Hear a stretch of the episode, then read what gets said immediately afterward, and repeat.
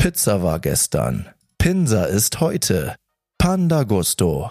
Dein Lieferservice in Delmenhorst für knusprige Pinsa, frische Bowls, saftige Burger und leckeren Bubble Tea. Als Dessert probiere doch mal unseren handgemachten Keksteig. Panda Gusto wünscht viel Spaß beim Zuhören.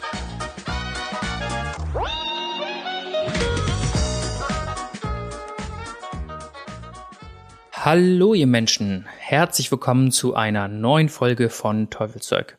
Ich hoffe, dir geht's gut und ich hoffe, du konntest die, den extra freien Tag jetzt am Montag genießen und hast dadurch natürlich auch eine sehr schöne kurze Woche.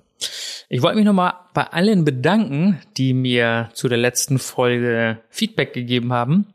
Und zwar war das die Folge mit äh, den meisten Rückmeldungen. Also ich krieg immer wieder zwischendurch von von ähm, den Zuhörern Rückmeldungen und da muss ich sagen, äh, zu der gab es am meisten Rückmeldungen positiv als auch negativ, muss man dazu sagen.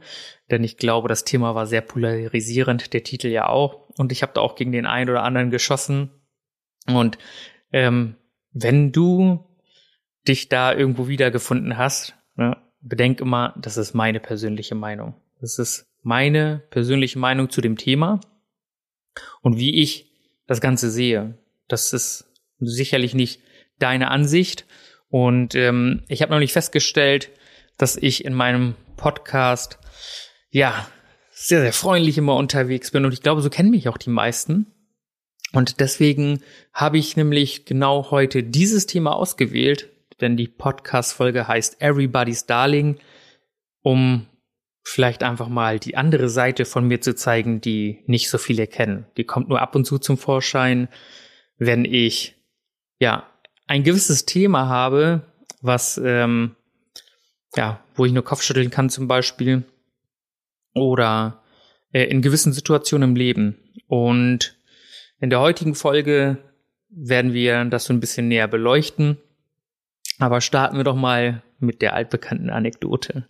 Und äh, die Anekdote ist aus dem Zeitraum, da war ich im Außendienst. Und ähm, das erste Jahr des Außendienstes müsst ihr euch so vorstellen, wenn ihr vom Klinkenputzen schon mal was gehört habt, dann ist es genau das Ding.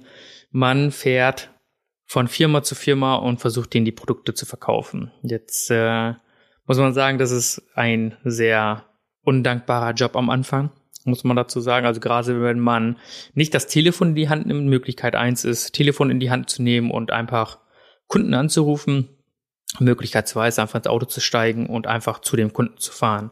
Ich habe Variation 2 gewählt, weil A, ich wollte rumkommen und durch dieses Rumkommen hat man auch einen direkten persönlichen Draht zu den Personen, zu denen man durchdringen möchte. Und so habe ich immer diese Besuche auch dafür genutzt, um Informationen einfach über die Firma zu sammeln, die für mich wertvoll sind. Und dann bin ich bei einem Kunden, der schon öfters auf meiner Liste aufgetaucht ist, vorbeigefahren. Der hat so Bio-Weine verkauft. Und dann habe ich gedacht so, hm, der ist ein geeigneter Kandidat. Der braucht bestimmt für seine Lieferung und so weiter so einen Transporter. Und dann bin ich da vorbeigefahren, dann bin ich in dem Laden gelandet und äh, die hatten nicht nur ein Weinlager, sondern auch direkt vor Ort einen Weinverkauf. Und dann habe ich gedacht, ja, dann nutze ich mal den Mitarbeiter, um mal so viele Informationen über ihn herauszuquetschen. So war immer der erste Besuch. Man hat immer versucht, möglichst viele Informationen über den Fuhrpark, also die Fahrzeuge, die sie in der Firma hatten, wer entscheidet über die Anschaffung der Fahrzeuge, werden die Fahrzeuge finanziert oder geleast, um einfach im Vorfeld vielleicht schon ein bisschen herauszufinden, ob der Kunde überhaupt für einen geeignet ist. Und im Vorfeld hat man sich idealerweise im Internet recherchiert und äh, das habe ich dann auch gemacht. Und dann bin ich dorthin gefahren, habe mich aber als erstes als Kunde ausgegeben, damit das nicht so offensichtlich ist. Ich habe gesagt, ja, ich wollte gern Wein kaufen und wollte fragen, ob sie mich dazu ein bisschen beraten können. Und wollte ich ihn so im Smalltalk verwickeln und der Mitarbeiter war sehr engagiert. Und dann hat er eine Flasche Wein aufgemacht und hat er vor mir so einen Eimer hingestellt. Und dann hat er mal so ein Weinglas dort gehabt, immer zwei Stück immer ein für Rotwein oder Weißwein. Und ähm, dann konnte ich mich da durchprobieren. So, und was normalerweise, ich bin überhaupt kein Weinkenner, ja, also so 0,0. Ich kenne vielleicht die ein oder andere Sorte, aber ich bin kein Profi da drin. Ähm, was die normalerweise machen ist, dass die bei diesem Weintasting nur wissen wollen, wie er schmeckt. Die müssen den ja nicht trinken. Das heißt, die nehmen einen Schluck von diesem Wein, spülen damit den Mund und wissen dann ungefähr, aha, so ist der im Geschmack und spucken den Rest wieder aus. Dafür ist nämlich dieser Eimer da vor einem. Und ich habe das überhaupt nicht verstanden, warum er den Eimer vor mir hingelegt hat. Ja, also hat er erstmal den einen Wein aufgemacht, dann habe ich nebenbei immer meine Fragen gestellt und so weiter. Habe ich erst einen Wein getrunken, dann habe ich einen zweiten getrunken. Also immer so ein Klecks, ne? Also das ist zum, zum Probieren machen die da nicht den, den, das Glas voll, sondern da kommt immer nur so ein Schluck rein. Ja, aber das waren dann ein paar Schlücke bei, keine Ahnung, sechs, sieben, acht verschiedenen Weinen, die ich dort probiert habe. Ich habe nichts, nichts ausgespuckt, sondern ich habe alles getrunken. Und dann habe ich schon gemerkt, so langsam werde ich tüdelig. Und dann habe ich zu, zu, dem, zu dem Mitarbeiter gesagt, oh, jetzt würde ich noch gerne mit Ihrem Chef sprechen, ne, falls er da ist. Denn ich bin Mitarbeiter von Renault und vielleicht hat er ja Interesse, äh, ein Auto bei mir zu kaufen. Und dann bin ich zu ihm gegangen, dann habe ich mit ihm geschnackt und so weiter und sicherlich großes Interesse hatte er tatsächlich nicht, weil er war im Stress und dann habe ich ihn in dem falschen Moment erwischt. Aber den Zugang habe ich auch tatsächlich nur bekommen, weil ich einen Wein gekauft hatte. Habe gesagt, ja, ich so, jetzt habe ich einen Wein gekauft und vielleicht äh, ist der Chef ja da, dann würde ich gerne mal kurz ein, zwei Worte mit ihm sprechen. Hat der Mitarbeiter gesagt, klar, ich kann mal eben fragen. Ja, und dann habe ich gemerkt, so, okay, also so kann ich heute nicht weiterarbeiten. Ne? Also ich bin tatsächlich schon ein bisschen angedüdelt. Also das war sicherlich, also muss ich jetzt an der Stelle erwähnen, nicht das Richtige, aber ich bin ins Auto eingestiegen, bin wieder nach Hause gefahren, habe gesagt, heute arbeite ich nicht mehr weiter. Und äh, ja, da habe ich es tatsächlich geschafft, mittags um 12 Uhr einsitzen zu haben. Oh, das ist meine Anekdote vom Weinlager. Also für die Zukunft, falls ihr mal so eine Gelegenheit habt und sowas probieren wollt oder sollte, spuckt das Ding aus. Ihr müsst das nicht trinken. Das habe ich erst leider viel später erfahren. ja. So, und dann kommen wir mal zu dem Thema der heutigen Podcast-Folge, wie ich vorhin schon eingangs erwähnt habe. Everybody's Darling. Und ja, auf das Thema bin ich tatsächlich durch die Reaktion gekommen, weil der ein oder andere hat dann wahrscheinlich gesagt, so, boah, da hat der Paminda echt jetzt schon richtig einen rausgehauen, ne? Das kenne ich so von ihm gar nicht. Und äh, die einen oder anderen haben dann mir geschrieben, so, boah, echt cool, dass du einfach mal deine Meinung sagst und nicht so nach dem, nach der Nase tanzt und so weiter. Und tatsächlich muss ich dazu sagen, das war nicht immer so. Und denn ähm, wir wurden auch einfach anders aufgezogen. Oh, wir haben meine Wurzeln liegen in Indien. Ich bin ja auch in Indien geboren. Und ähm, man muss einfach sagen, dass meine Eltern tatsächlich die Tradition und die Kultur davon sehr, sehr, sehr, sehr lange aufrechterhalten haben. Und so, ich sage mal, gegen ein Schießen oder grundsätzlich einfach mal meine Meinung breit treten, das ist eine Eigenschaft, die habe ich von meiner Mom. Denn sie ist diejenige, wenn, könnt ihr euch das bildlich so vorstellen, wenn man in der Familie irgendwo sitzt und jetzt gerade tödliches Schweigen herrscht, weil alle das Problem erkannt haben, nicht sagen, dann ist sie diejenige, die nennt das Kind beim Namen. So, das kann sehr, sehr unangenehm werden. Und zwar gibt's da eine Story auch aus Indien. Das war jetzt im letzten Jahr von der Hochzeit, ähm, wo ich auch in der einen Podcast-Folge erzählt hatte. Und zwar ähm, waren wir in Indien und mein Opa war so eine Art Oberkommissar beziehungsweise Dienststellenleiter, also sehr, sehr, sehr bekannt in seinem Bereich als Polizist und hat zu seiner Pension äh, lebenslanges Recht auf einen Bodyguard, Leibwächter, wenn man das so sagen kann. Da man von der Gefahr ausgeht, dass er schon einige Leute hinter Gittern gebracht hat, dass er angegriffen werden könnte. So, und das äh, ist äh, eine Leistung, die er halt in seiner Position dann hat. So, und jetzt ist mein Opa ja schon lange in Rente. Das heißt, es ist immer so ein Typ, der turnt dann draußen um das Haus ein oder zwei Leute, ähm, die dann draußen ums Haus rumtouren und ähm, ja, mein Opa so auf Schritt und Tritt überall begleiten. Die gehen dann auch mit ihm einkaufen und so. Das ist wirklich so ein, ja, so ein Leibwächter, wenn man das so sagen kann. So, wenn man den ganzen Tag in so einer Familie verbringt, dann ist es auch völlig normal, dass man am Tisch irgendwo sitzt und dann mitspeist und so weiter. Ne? Die, die werden dann im Prinzip dann immer eingeladen. Und äh, dann waren ja die Feierlichkeiten da für die Hochzeit. Und dann saß dieser Leibwächter mit am Tisch und dann wurde abends gegessen und dann hat er ja, zwischendurch immer so ein paar Sachen gesagt, die jetzt nicht super schlimm waren, aber eigentlich ihn als Außenstehenden, sage ich mal, nicht unbedingt ja anbelangen, sage ich mal. So. Und ähm, dann gab's halt, und ich war nicht bei der Situation dabei, das habe ich hinterher nur gehört, aber da wusste ich ganz genau, ja, das ist meine Mom. Und keiner hat natürlich was gesagt. Ne? Die meisten sind immer ähm, höflich, also die Inder ja sowieso grundsätzlich sind sehr, sehr höflich und zurückhaltend.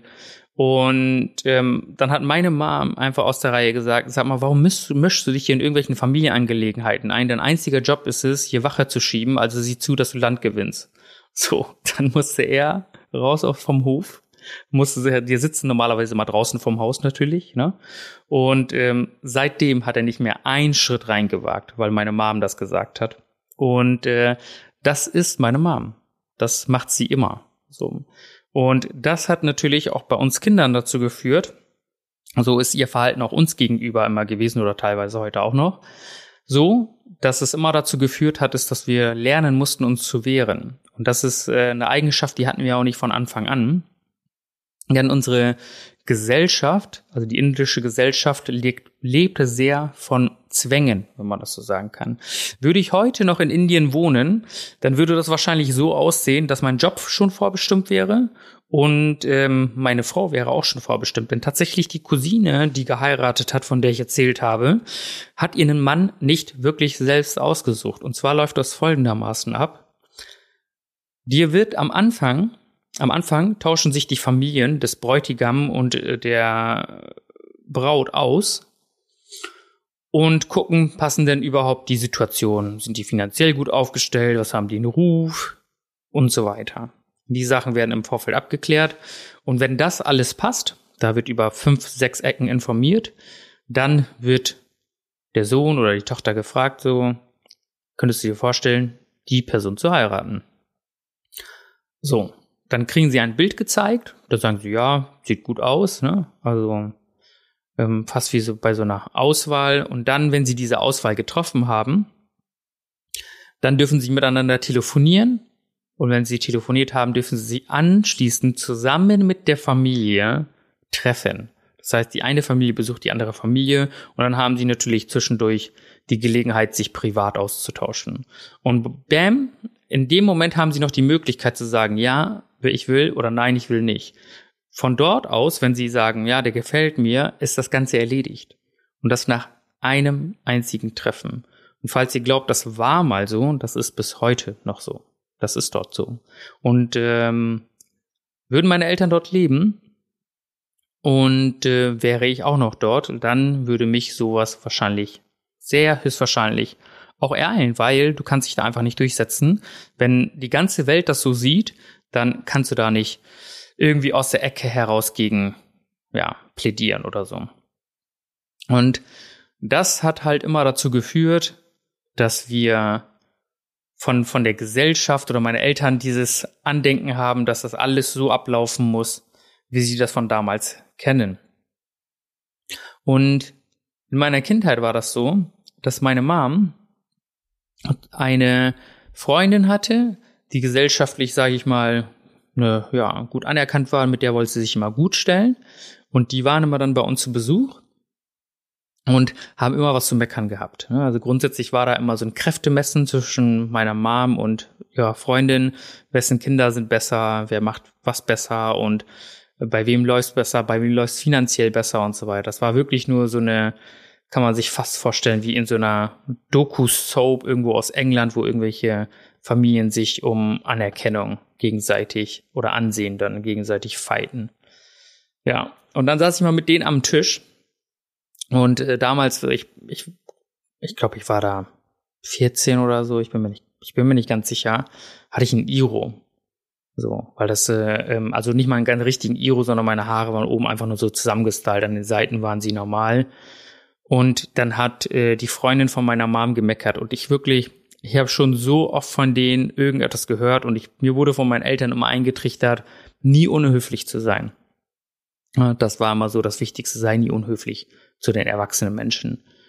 Und es gibt so ein Sprichwort, so nach dem Motto, was interessiert dich das überhaupt? Dann sagt man nochmal, warum hast du Bauchschmerzen? Und dann habe ich tatsächlich zu ihr gesagt, warum hast du Bauchschmerzen, wenn ich meine Haare style? Und an dem ganzen Tisch haben dann alle Leute natürlich geguckt, Todesstille. Meine Mama hat versucht, das natürlich ein bisschen zu überspielen. Aber als sie dann weg waren, gab es hinterher richtig, richtig Ärger. Ich habe richtig Ärger bekommen, daran kann ich mich erinnern. Allerdings muss ich auch dazu sagen, dass diese Person sich hinterher auch nie wieder getraut hat, irgendwas gegen mich zu sagen. So. Das hat aber nicht grundsätzlich dazu geführt, dass ich dann für mich aufgestanden bin. Ja, das war immer so eine Sache, dass ich dann gesehen habe, okay, wenn so eine gewisse Grenze überschritten wird, muss ich meinen Mund aufmachen. Allerdings war das für mich dann noch nicht gang und gäbe. Und für mich war das immer so, dass was meine Eltern sagen, muss ich akzeptieren. Ich habe natürlich immer in meinem eigenen Rahmen immer versucht, dagegen anzugehen, wie man das als Kind immer macht.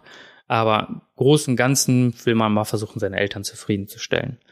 Und so war das auch tatsächlich in der Ausbildung so, dass ich am Anfang, wo ich dann im Verkauf gelandet bin, wenn Kunden dort waren und irgendwas gesagt haben, gewisse Ideologien verfolgt haben, habe ich immer gesagt, ja, stimmt, kann ich verstehen.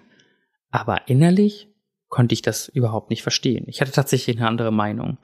Aber ich habe nie meine persönliche Meinung geäußert. Ich habe nämlich immer gedacht, ich muss mich da mal raushalten und versuchen immer den Neutralen zu spielen, denn wenn ich eine gewisse Stellung einnehme, ist der Verkauf gefährdet. Dann wird er wahrscheinlich nicht bei mir kaufen, der Kunde, weil ich dann sage, nein, das sehe ich zum Beispiel nicht so oder nein, das ist nicht so. Ich habe mal, ich habe nie versucht, seiner Meinung zu sein, aber ich habe immer versucht, mich neutral zu halten. Aber sehr oft war das tatsächlich so, dass ich eine komplett andere Meinung dazu hatte. Und das waren auch einige Sachen, die mich damals grundsätzlich gestört haben, dass ich gesagt habe, ich kann jetzt nicht meine Meinung hundertprozentig breit treten, ohne den Kunden möglicherweise zu verlieren. Man muss sich in gewisser Art und Weise einfach zurücknehmen. Ihr kennt das, sobald man im Bereich Kunden arbeitet, das äh, in der Gastronomie oder so, wenn man als Kellner irgendwo unterwegs ist und man weiß zum Beispiel, der Kunde ist im Unrecht, dann musst du ja vielleicht ihm die Meinung sagen und sagen, hey, so und so, ich sehe das nicht anders, aber kannst ja nicht einfach sagen, du Arsch ist mir scheißegal, verlass den Laden. Das kannst du nicht machen, weil dann musst du mit der Konsequenz leben, dass die Person nie wieder deinen Laden besucht oder dich dann halt auch schlecht redet. Man sagt ja immer, ein Kunde nimmt zehn Kunden mit, wenn er unzufrieden ist. So. Und deswegen habe ich dann sehr, sehr, sehr lange einfach meine Klappe gehalten in gewissen Insichten und habe dann versucht, da nichts zu machen. Aber dann habe ich festgestellt, dass ich damit nicht weiterkomme. Und jetzt nenne ich euch zwei Beispiele, wie ich tatsächlich sein kann. Und das wirkt auch in der ein oder anderen Hinsicht einfach arrogant. War es auch. Und zwar war ich im ersten Berufsschullehrjahr öfters krank, aber auch tatsächlich, weil ich krank war. Und ähm, ich weiß nicht, wie viele Fehltage ich hatte, aber ich meine, das waren auf jeden Fall über 10, ich glaube, das waren 17, 18, 19. Und wenn man davon ausgeht, dass man im ersten Layer zweimal die Schule in der Woche nur besucht, Montag bis Mittwoch beispielsweise hat man, ähm, ist man bei im Betrieb und am Donnerstag, Freitag ist man zum Beispiel in der Berufsschule. Das heißt, wenn man nur zwei Schultage in der Woche hat, sind 19 Fehltage echt sehr viel. So, und dann war da ein anderer Kollege, der hat auch paar Mal gefehlt, aber nicht, weil er krank war, sondern weil er tatsächlich gesagt hat, ich gehe lieber in den Betrieb und bin lieber öfters dort oder hat äh, in der Freizeit irgendwo bei Bekannten gejobbt und hat deswegen die Schule zum Beispiel sausen lassen. Und dann, dann haben wir unsere Zeugnisse bekommen, da erinnere ich mich noch ganz genau. Und dann hat er so etwas gesagt wie, Verminder, dass du überhaupt so ein Zeugnis kriegst, wundert mich, weil du bist ja fast nie da. Und da habe ich auf mein Zeugnis geguckt und da kam nämlich dieser Arroganzanfall, wogegen ich mich einfach dann gewehrt habe. Und dann habe ich zu ihm gesagt, ich so, du, ich könnte auch das ganze Schuljahr zu Hause bleiben und würde trotzdem bessere Noten schreiben als du. Ich so, deswegen habe ich auch die Einsen hier. Und ich glaube, in dem Zeugnis im ersten hatte ich vier oder fünf Einsen. Und dann habe ich das einfach rausgehauen. Das war super arrogant. Hundertprozentig aber er hat nie was gesagt. Das war ja auch die Wahrheit. Der hatte nämlich ein viel schlechteres Zeugnis als ich und hat auch sehr oft gefehlt und daher, da fand ich das halt einfach dreist, mir so etwas zu unterstellen. Also im Prinzip hat er sich ja, über mich lustig gemacht und das wollte ich nicht auf mich sitzen lassen. Also habe ich dann, habe ich diese Ader, gewisse Sachen einfach rauszuhauen, wenn ich dann mich angegriffen fühle. Einfach aus, aus einer Schutzhaltung heraus schon. Und dann habe ich noch ein anderes Ding gehabt und zwar, das war bei meinem ehemaligen Chef früher. Ähm, dann standen wir am Kaffeeautomaten, alle Kollegen zusammen, jeder hat sich so einen, so einen Kaffee gezogen. Und dann, ich weiß nicht wie, aber der hat zwischendurch immer so ein paar Witze gerissen. Und dann sagte so, Chandi, Sie sehen ganz schön alt aus, muss ich sagen. Ne? Ist irgendwas? Haben Sie sich irgendwie, haben Sie zugelegt oder irgendwas? Und dann so habe ich zu ihm gesagt, ja, da haben Sie recht. So, ich, äh, ich bin auch älter. Geistig auf jeden Fall, äh, geistig habe ich auf jeden Fall ein höheres Alter als Sie. Und Totenstille am Automaten, weil natürlich keiner mit so einer Aussage gerechnet hat. Und ähm, er hat es aber auch mit Humor aufgenommen. Also er ist ein Typ, man muss ja auch wissen, wo man solche Sachen sagen kann. Und ähm, das sind so Sachen, die mache ich dann einfach. Denn ich bin jemand, ich lasse mir nichts gefallen und ich bin mir mit diesen Konsequenzen auch bewusst. Wenn er jetzt dann gesagt hätte, passen Sie mal auf, ähm, Sie kriegen jetzt eine Abmahnung oder oder oder, dann hätte ich auch damit leben müssen. So, ich bin mir da bewusst, aber das sind ist so eine Haltung, die ich mir angeeignet habe, wo ich weiß, mich oder mich zu wehren weiß. Und das ist halt einfach so eine Sache, wo ich sage, dass man mal zusehen muss, dass man sich selbst treu bleibt. Das ist nämlich sehr, sehr wichtig, denn ihr kennt das sicherlich. Ihr habt vielleicht Kollegen, hinter dem Chef wird ohne Ende getratschen, geredet und wie blöd doch alles ist und so weiter. Aber sobald der Chef da ist, lächeln sie einen ins Gesicht und tun auf Friede, Freude, Eier gucken. Das bin ich definitiv nicht. Und ich werde auch immer aufgrund meiner ruhigen Art immer sehr, sehr sympathisch und nett und wie auch immer wahrgenommen, aber ich kann auch völlig anders. Und das, das bin ich. Ich habe da viele Facetten, wenn man das so sagen kann. Denn ich habe einfach mit der Zeit gelernt, dass man sich einfach positionieren muss. Und positionieren bedeutet, ob beruflich oder privat, dass die eine Hälfte dich mag und die andere Hälfte nicht. Und früher war das für mich immer wichtig, dass mich alle Leute mögen. Das war mir sehr wichtig, denn wenn man sich mit allen gut versteht, dann hat man grundsätzlich, sage ich mal, ein besseres Standing. Man kommt immer ganz gut durchs Leben, wenn man nicht mit, mit dem einen oder anderen aneckt. Ich habe nie irgendwie großartig Probleme mit jemandem gehabt. Das war mir immer sehr, sehr wichtig. Und dann habe ich irgendwann festgestellt, damit komme ich nicht weit, denn wenn du dich so verhältst und, und äh, nie deine Meinung sagst, zu der du auch wirklich stehst, deine innere Meinung, deine Positionierung, die du einnimmst, die ist ultra wichtig, um sich dann einfach dann halt von den anderen Leuten abzuheben. So. Und jetzt stell dir mal vor, du bist Unternehmer. Ja, das ist jetzt bei uns auch im, in der Pinseria, also bei Pandagusto so gewesen dass äh, wenn du ein Produkt auf den Markt bringst, dann gibt es halt immer Leute, ja, wir haben jetzt zum Beispiel dort die Pinsa, der eine sagt, nee, ich mag sie lieber weicher, der andere sagt, nein, ich mag sie lieber knuspriger. Und jeder hat andere Meinung zu deinem Produkt. Wie gehst du da denn jetzt vor? So, wenn jetzt zehn Leute sagen, nein, ich will das so haben, aber 20 Leute sagen, ich möchte das andersrum haben, wie machst du das dann? Woran, wonach entscheidest du dich denn, was jetzt passt oder nicht? Und dann sage ich einfach, da muss man in der Hinsicht gucken, da musst du dich auch positionieren.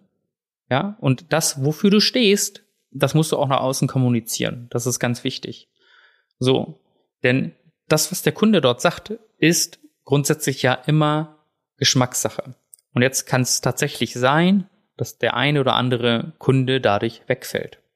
So. Aber was alle Kunden gemeinsam haben ist, das kann ich dir sagen, dass wenn die Kunden Hunger haben, dass das Essen schnell ankommen soll. Da gibt es keine Positionierung. Da gibt es keinen Kunden in der Welt, der sagt, hey, ich warte gerne zwei Stunden. Das andere sind einfach Geschmackssachen und in dieser Hinsicht muss man sich auch einfach positionieren, dass man sagt, nein, ich mache eine weiche Pinsa oder ich mache eine knusprige Pinsa oder ich mache den Teig ein bisschen dicker oder ein bisschen dünner. Das ist deine Positionierung. Du wirst nie 100% der Kunden gefallen können. Und so ist es auch im privaten Alltag. Du wirst nie allen gefallen können und das ist auch nicht Ziel der ganzen Geschichte. Ja, denn ich habe festgestellt, dass es immer so in der Allgemeinheit ist, dass die Leute, die außerordentlich sind, stechen immer aus der Masse hervor. Und das ist in sehr, sehr vielen Hinsichten gut. Und ich habe letztens von einem Unternehmer etwas gehört, beziehungsweise was gesehen. Und dann habe ich nur gedacht, so, boah, das ist schon echt heftig, was, was er da gesagt hat. Äh, aber ich habe es unterstützt. Und zwar habe ich bei, bei Insta gesehen, dass er gesagt hat, wenn ein Kumpel einen Umzug hat und er mich fragt, ob ich bei dem Umzug mithelfen kann, dann stelle ich mich doch nicht da auf einem Samstag oder Sonntag hin und pack beim Umzug mit an, sondern ich bezahle ihn einfach die Umzugsfirma. So, und das ist, finde ich, eine sehr krasse Aussage. Denn das ist ja sehr, sehr, sehr abgehoben in einer Hinsicht, weil man sagt so, was bist du denn für einer? Warum willst du denn den Kumpel nicht dabei helfen, beim Umzug mit anzupacken? Kann ich vollkommen nachvollziehen, denn ich denke, ja, ein guter Freund sollte mithelfen. Das ist natürlich klar. Aber aus der anderen Sicht, als in, wie in seinem Fall ein Multimillionenunternehmer, seine Zeit ist Geld.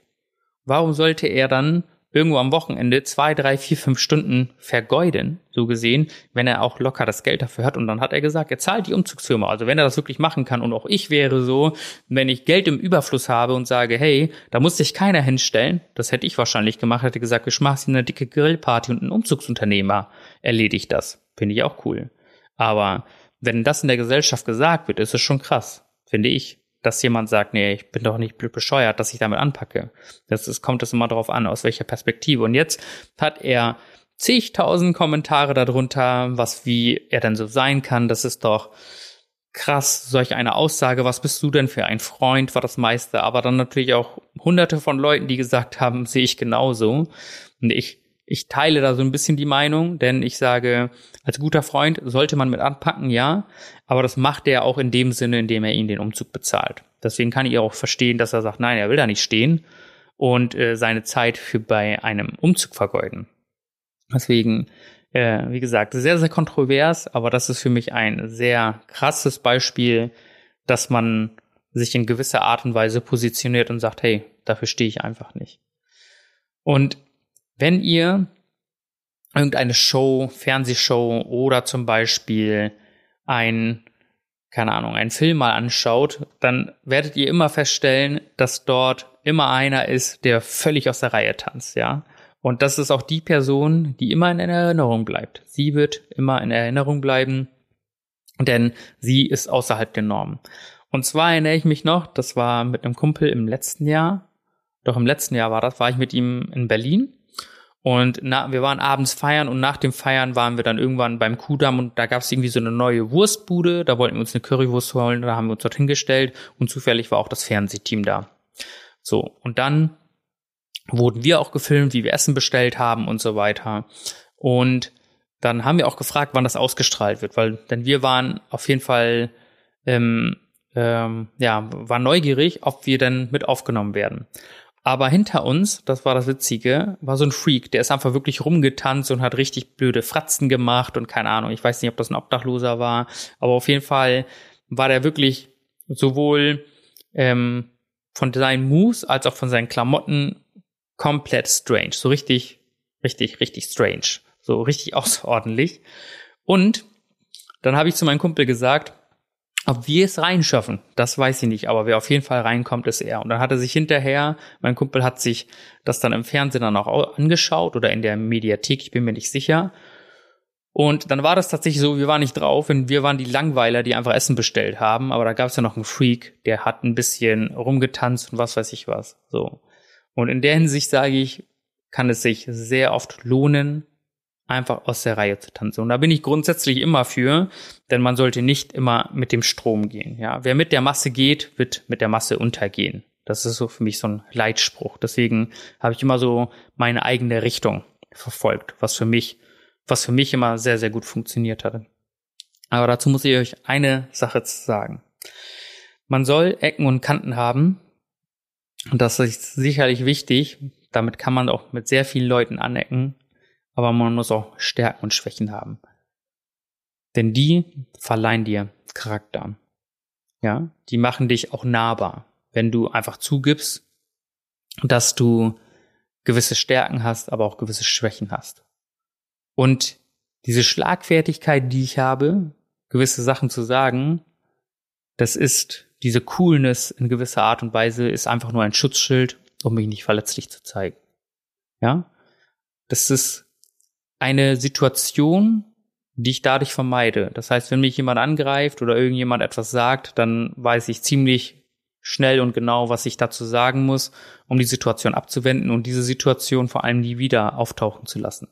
So. Und diese Schlagfertigkeit, die ist aber antrainiert. Das ist nicht etwas, was einfach so aus mir herauskommt oder ich schon immer besaß, sondern ich habe in gewissen Situationen immer gemerkt, okay, wie kann ich auf eine gewisse, gewissen Satz oder auf eine gewisse Art reagieren, der mir an den Kopf geworfen wird, wo ich äh, A, die Diskussion sofort mit beende und B, aber auch dafür sorge, dass dieses Thema nie aufkommt und vielleicht das auch noch ein bisschen humorvoll verpacke, weil nicht, äh, nicht äh, jedes Austeilen muss gleich ein Arroganzanfall sein oder um jemanden anzugreifen. Deswegen, das ist da ganz, ganz wichtig. Und das ist einfach so ein Prozess gewesen, der ist im Laufe der Zeit gekommen. Wodurch er gekommen ist, habe ich erzählt, durch, durch meine Eltern oder vor allem durch meine Mom und ähm, die, die ja schon so gestrickt ist, wo ich dann gelernt habe, okay, ich muss mich einfach behaupten, um dann nicht unterzugehen. Das war für mich dann sehr, sehr wichtig. Und dann habe ich auch festgestellt, dass im Laufe der Berufslaufbahn, dass immer, wenn du eine eigene Meinung zu etwas hattest, das war immer früher sehr, sehr schwierig, eine gewisse Position aufrechtzuerhalten, weil ich dann gedacht habe, der Kunde würde vielleicht abspringen. Und tatsächlich war das so, als ich angefangen habe, zu meiner Meinung zu stehen und ihm dann genau zu sagen, was ich gut finde, was ich nicht gut finde, welche, welche Ansichten ich habe. Und selbst wenn wir nicht einer Meinung waren, war ich dann immer der Verkäufer, der mal nicht ihm nach dem Mund gefaselt hat. Und äh, da gibt es nämlich eine Story, das war ganz witzig. Ähm, und zwar war da ein Außendienstler, auch ein Kunde. Ähm, die Firma hatte mehrere Autos bei mir gekauft und er wollte sein Auto abholen. Dann habe ich ihn, habe ich ihm eine Vorlage gegeben und habe ihn gefragt, so, wann er denn könnte. Und dann meint er so, ja, ich bin immer morgens um 5 Uhr wach. Und ich wusste immer, dass es immer so ein flapsiger Kerl war. Und dann habe ich gesagt, ja, 5 Uhr sind Sie immer wach. Ich so, wann möchten Sie dann das Auto abholen? Der so, ich wäre um 6 Uhr bei Ihnen. Und das Autohaus hat in der Regel immer, also der Verkauf hat immer um 9 Uhr geöffnet. Das heißt, drei Stunden vor, vor dem Verkaufseröffnung wollte er schon da sein. Da habe ich gesagt, ja, ich bin auch um 6 Uhr da, kein Problem. So, und ähm, einfach um nur, um ihm zu zeigen, dass er mit, äh, mit, mit dieser Sache so nicht durchkommt. Und das Witzige war, dann haben wir uns um 6 Uhr im Autohaus getroffen. Er ist mit so einem richtigen Gesichtskissenabdruck in die Firma gekommen und hat gesagt, hätte ich nicht gedacht, dass sie tatsächlich um 6 Uhr hier sind. Dann habe ich ihm gesagt, äh, und tatsächlich war das sogar die Zeit, wo ich immer relativ früh wach war. Denn zu, normalerweise war ich um 6 Uhr im Fitnessstudio und dann bin ich nicht um 6 Uhr ins Fitnessstudio gegangen, sondern bin um 6 Uhr in die Firma gefahren. Und dann habe ich ihm das auch so erzählt und dann meinte er so, eigentlich hat er das nur gemacht, um mich zu testen, ob ich denn ähm, bereit wäre, das mitzumachen. Und dann habe ich gesagt, solange ich sie zufriedenstellen kann und wenn das tatsächlich ihre Zeit ist, mache ich das gerne. Und dann ähm, äh, war das so eine Situation, wo er in, in dem Verkauf immer versucht hat, gegen mich zu stänkern und äh, ich habe dann auch mal ein bisschen zurückgestänkert und dann habe ich aber in einer gewissen Sache dann eingelenkt, weil es macht keinen Sinn, nur noch auf seine Meinung zu beharren, ja, denn es geht immer eigentlich darum, eine Win-Win-Situation für beide zu schaffen. Und dadurch ist es dann entstanden. Und da haben wir beide herzlich gelacht, dass wir um 6 Uhr früh in ähm, uns in der Firma treffen, nur damit jeder seine Position bewahren kann, dass er der coolere oder der härtere ist. Hat in dem Fall nicht gut funktioniert, weil eigentlich keiner um diese Uhrzeit äh, ähm, diese Autoübergabe machen wollte. Aber ähm, immer wieder haben Kunden mir im Prinzip bestätigt, wie wichtig es ist, eine eigene Meinung zu haben, eine gewisse Position zu vertreten. Und deswegen mein Appell an euch, lasst euch nicht unterkriegen, habt immer eine eigene Meinung, und vertretet sie auch, aber sieht immer zu, dass ihr damit niemanden absichtlich verletzt. Das ist nämlich immer sehr, sehr wichtig. Und ähm, damit will ich aber nicht sagen, dass ich es immer hinkriege. Also, wie ich zu Anfang der Folge auch erwähnt habe, ist, dass ich, wenn ich hier irgendwas sage, immer meine persönliche Meinung vertrete und ich aber das nicht mache, um jemanden absichtlich irgendwie zu verletzen oder sonstiges, sondern ich vertrete da mal meine persönliche Meinung. Und dazu stehe ich dann auch immer. Das ist immer für mich ganz wichtig. Denn ihr müsst nicht everybody's darling sein, um Anerkennung zu kriegen. Das ist die Essenz aus der ganzen Geschichte. Denn ich finde, wer dreist ist, kommt sehr oft sehr weit, wenn man ein bisschen aus der Reihe schlägt. Und damit schließe ich auch schon die Folge ab. Und äh, was ich nämlich zukünftig noch machen wollte, ist, das wollte ich euch gerne mitteilen. Und zwar werde ich zwischendurch einfach mal, wenn mir so ein paar Gedanken kommen, die ich loswerden möchte, werde ich das einfach in so einer 5-Minuten-Folge verpacken und ähm, dann einfach mal raushauen, weil manche Themen, die bedürfen einer langen Folge, die man dann ausführlich beleuchtet, aber es gibt auch manche Sachen, wo man einfach nur, wo ich so kleine Gedankenschnipsel habe, die ich dann loswerden möchte. Deswegen wird zwischendurch wahrscheinlich einfach mal unangekündigt so eine Folge rauskommen, die vielleicht nur, nur fünf, sechs Minuten geht, indem ich euch meine Gedanken mitteile. Und da könnt ihr mir zu schreiben, ob ihr das cool findet. Das möchte ich das nächste Mal gerne machen. Und wenn ihr das äh, auch so seht, dann ähm, könnt ihr mir gerne das mal eine Nachricht zukommen lassen. Deswegen vielen Dank, dass ihr zugehört habt. Wir hören uns das nächste Mal. Macht's gut, euer Rednam.